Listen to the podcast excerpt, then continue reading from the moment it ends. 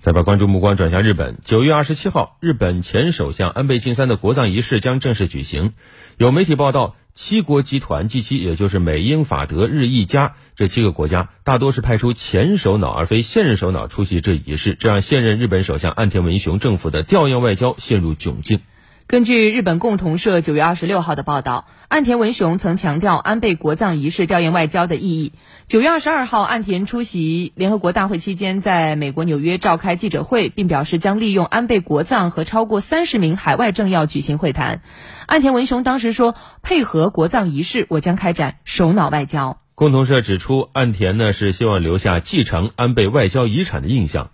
就连。但是呢，就连来自日本首相官邸的消息人士也向媒体坦言，目前出席名单往好了说是并无亮色，很难说是豪华阵容。报道指出，岸田现在调用外交陷入名不正言不顺的境地。根据日本 NHK 电视台的报道，加拿大总理特鲁多原计划出席安倍葬礼，但是受飓风菲奥娜的影响，脱离。特里特鲁多二十四号又表示取消出席计划，将留在国内加紧应对侵袭加拿大东部多地的菲奥娜。所以呢，特鲁多一缺席，意味着原计划中唯一一位出席安倍国葬的 G 七国家领导人也不来了啊！所以最终出席 G 七的现任首脑级人士只有美国副总统哈里斯。此外呢，呃，出席的多半都是前首脑，像英国前首相特蕾莎梅、法国前总统萨科齐、德国前总统